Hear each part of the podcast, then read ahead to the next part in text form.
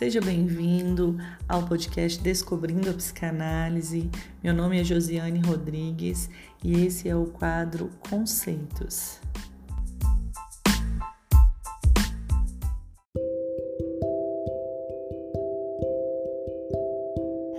Bom, pessoal, vamos então para mais um episódio do quadro Conceitos e o conceito de hoje será o complexo de Édipo. Freud desenvolveu a teoria do complexo de Édipo com base na escuta dos seus pacientes e fez uma referência ao mito do Édipo rei. No mito, Édipo ele assassina o seu pai e se casa com sua mãe. Bom, por que, que ele fez uma referência a esse mito? Vocês vão entender. O complexo de Édipo ele se refere a sentimentos amorosos intensos da criança por um dos genitores esses sentimentos de amor intensos, eles vão fazer com que a criança pretenda possuir com exclusividade esse genitor. Ao mesmo tempo, ela vai desenvolver ali fortes sentimentos negativos pelo outro genitor ou por qualquer coisa que venha ameaçar essa exclusividade. No nível inconsciente, são sentimentos sexuais pelo genitor desejado e sentimentos de morte pelo que vier a ameaçar essa relação. A resolução desse complexo, ela vai acontecer com a introdução da criança no universo das impossibilidades e proibições. Freud chama essa resolução de superego. O superego vai ser introduzido então, né, na psique da criança e na melhor das hipóteses, a criança ela aprende a conter ali os seus sentimentos de posse e hostilidade.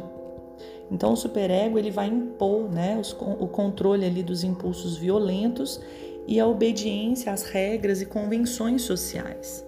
O superego ele vem barrar esse desejo da criança de se linkar, de se vincular a esse genitor de uma forma que muitos psicanalistas vão chamar de díade, né? É uma relação é, que entre dois que se formam um, né? Uma relação pra, praticamente de completude, que é impossível e que não é saudável. O complexo de Édipo, ele ressurge na adolescência, levando os jovens a se rebelarem e a provocarem problemas aos pais. Aqueles que não superam essa perda de exclusividade se mantêm imaturos e emocionalmente dependentes, não dão conta de lidar com seus impulsos ou de se relacionar bem com figuras de autoridade. As adversidades do complexo de Édipo podem trazer consequências para a sexualidade, um apego a uma mãe possessiva conjugado a um pai fraco ou ausente, por exemplo, vão trazer consequências para a vida amorosa e sexual das mais variadas. A busca por contato exclusivo, seja ele físico, emocional, intelectual, com um dos genitores, traz culpa na criança por essas hostilidades, né? Aquela que ela considera o rival, né? Aquela que ou, ou aquele que ela considera uma ameaça. Essa culpa, ela revela aí já o surgimento do superego, né? O entendimento de que é algo proibido. A ideia de estar vencendo o rival, né? Então, se a criança entende que está atingindo o seu objetivo, vai gerar um medo de retaliação, né, que se apresenta aí como um problema de superação dessa fase da vida, que é a fase do complexo. No tratamento psicológico, esse triângulo ele vai se repetir e o paciente ele busca ter exclusividade do analista em casos mais é, em, em casos menos salutares, né?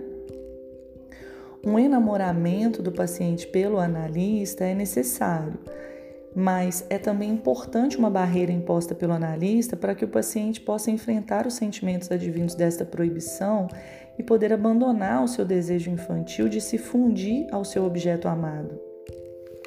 O terapeuta ele precisa mostrar, segundo Freud, que ele é a prova de qualquer tentação e qualquer tentativa de sedução por parte do paciente.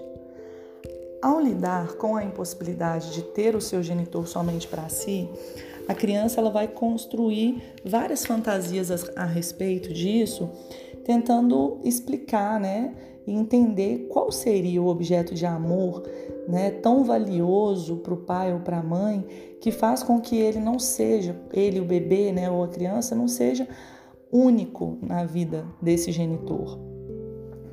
Caso a criança sinta que atingiu seu objetivo de ter o pai ou a mãe só para ele, os efeitos vão ser desastrosos. Inclusive, é, é uma das explicações para a loucura, né? para a psicose, quando não há uma interdição dessa ideia de que houve essa fusão ali. É importante ressaltar que fantasisticamente a criança ela vai atingir esses objetivos, né? Ela vai fantasiar que realmente conseguiu é, se tornar completa sendo esse objeto de amor, né? Dessa mãe, desse outro. E ela vai levar essa fantasia para sua vida adulta. Como que ela vai lidar com essa proibição ou impeditivos de se fundir ao genitor é que vai determinar como que ela vai na vida adulta lidar com o luto, com as perdas. Quando a criança ela consegue tolerar o fato de ser excluída ali de um vínculo amoroso, né, de ser excluída, é, ficar de fora aí desse vínculo de amor de outros dois e tolerar os sentimentos de amor e ódio que ela sente pelos pais por essa exclusão, ela vai construir uma capacidade ali de ser testemunha e não participante, de ser ela mesma com um ponto de vista próprio e que esse ponto de vista não precisa necessariamente ser compartilhado com outra pessoa.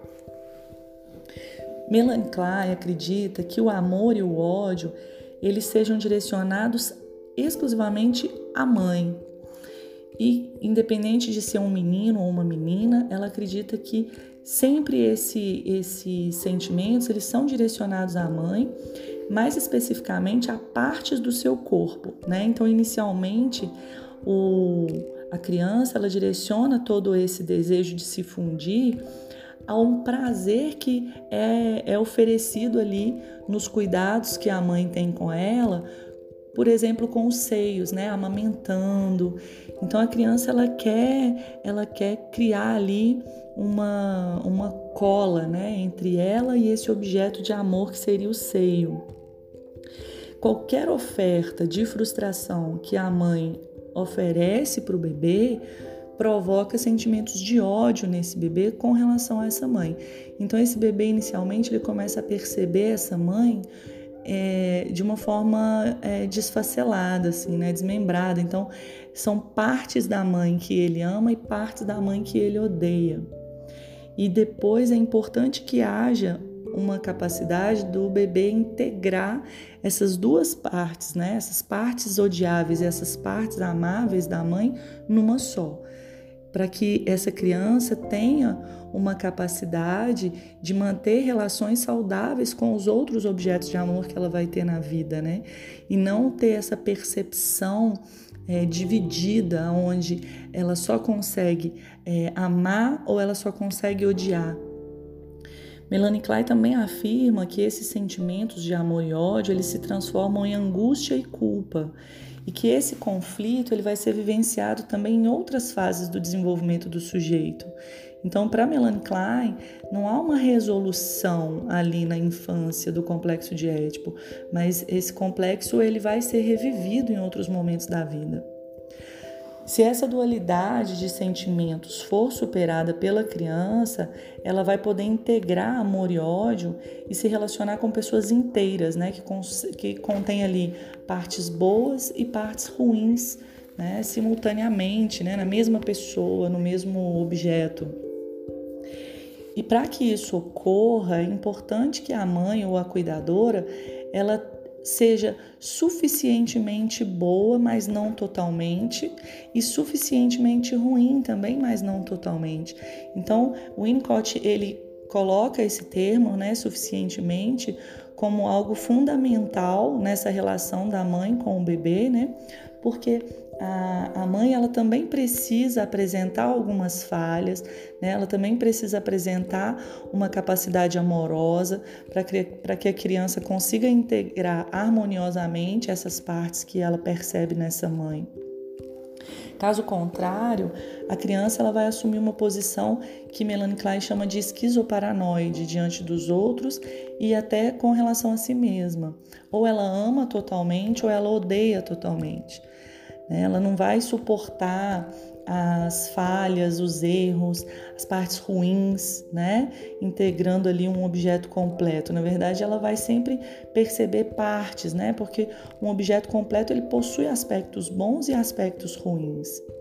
E aí a gente vê muito disso em discursos extremistas, né? Onde é, as pessoas é, é elas descrevem as, as outras pessoas como pessoas ou totalmente é, abomináveis, né, ou totalmente adoradas, e aí é, tem aquele, aquela idolatria, e aí se aquela pessoa que ela idolatra comete uma falha, ela parte para um outro, um outro tipo de afeto completamente é, oposto, né? Então ela começa a perseguir, a odiar e, e ela não consegue perceber aquele objeto na sua integralidade. Então, pessoas que são muito fanáticas, que são muito extremistas na sua forma de se relacionar com o outro, elas demonstram aí uma certa falha em integrar esses aspectos bons e ruins né, no mesmo objeto. Retomando a premissa de Piana, é exatamente a imposição para o sujeito de que não será o objeto de amor exclusivo. É essa imposição né, que é apresentada ali para o sujeito. Você não pode desejar o que quer ser, você não pode ser o que deseja. E é, é extremamente importante na nossa formação psíquica, visto que Caso a mãe ou o cuidador monte ali o laço almejado pela criança, abrindo mão de desejar qualquer outra coisa que não seja cuidar desse bebê, a estrutura psíquica da criança ela não será introduzida na lei social da proibição, né? E ela terá ali uma estrutura psicótica. Então a gente vai ter oportunidade de falar, né, sobre a estrutura da, da psicose, mas é importante que a gente entenda como que esse complexo ele é fundamental, porque é nesse momento que há a possibilidade da criança é, ser introduzida no discurso da proibição, né? E aonde é ela consegue entender que certas coisas ela não pode, ela não vai atingir e ela precisa lidar com isso, tá?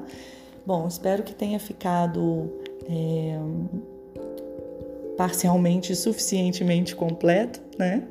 E qualquer dúvida vocês podem entrar em contato aí pelo Instagram, tá? Boa noite para vocês, um abraço virtual e até daqui a pouco.